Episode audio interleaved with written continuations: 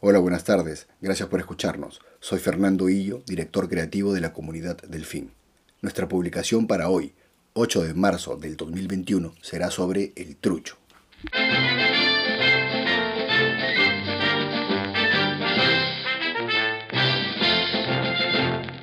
La primera vez que escuché la palabra trucho fue a los pocos meses de entrar a trabajar a mi primera agencia de publicidad. Después me daría cuenta que trucho es una palabra que cambia de significado dependiendo de la agencia en la que estás. Algunos tenían a los truchos como parte importante de su día a día y en otras estaba prohibido. Sucede que en publicidad existen muchas palabras a las que cada uno le da la interpretación que quiere o el significado que quiere. Insight, por ejemplo, es una de ellas.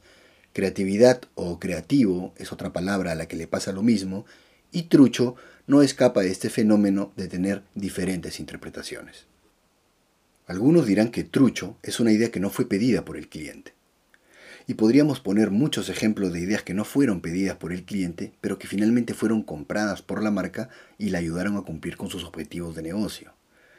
En publicidad la innovación nunca va a ser un pedido dentro del brief, porque la innovación no es reactiva, la innovación es proactiva y lo que hacen la gran mayoría de marcas es reaccionar a los problemas del mercado. Entonces innovar supone pensar ideas que el cliente no ha pedido y que tampoco va a pedir porque probablemente esté muy ocupado tratando de sobrevivir con el día a día del negocio. Otros sostienen que trucho es una idea inventada de un producto inventado. Y recientemente vimos lo que sucedió con la agencia española Imaginarte y sus Nice Balls, este producto ficticio que dio la vuelta al mundo, se volvió tan viral que ahora se produce de manera industrial y se vende en línea. Algunas versiones pueden llegar a costar hasta 25 euros.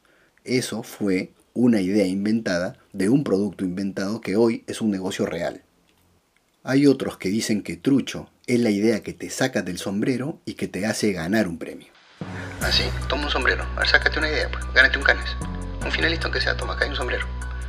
No, si una idea gana en Cannes, existe una gran probabilidad de que sea una idea muy por encima del promedio en la categoría o que comunique su beneficio de una manera realmente impactante.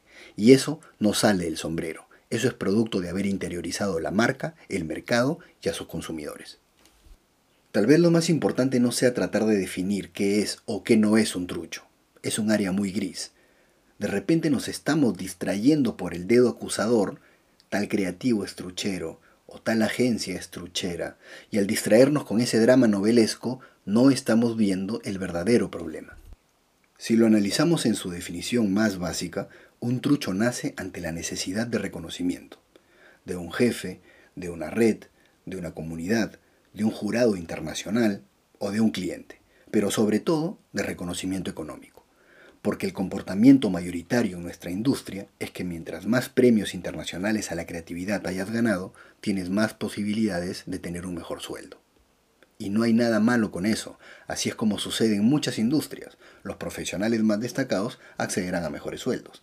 El problema se origina cuando la única manera de acceder a una buena paga o mantener el puesto es a través de ganar premios porque para ganar un premio hay que seguir todo un proceso en el cual se involucra a un gran equipo de personas, incluyendo la marca.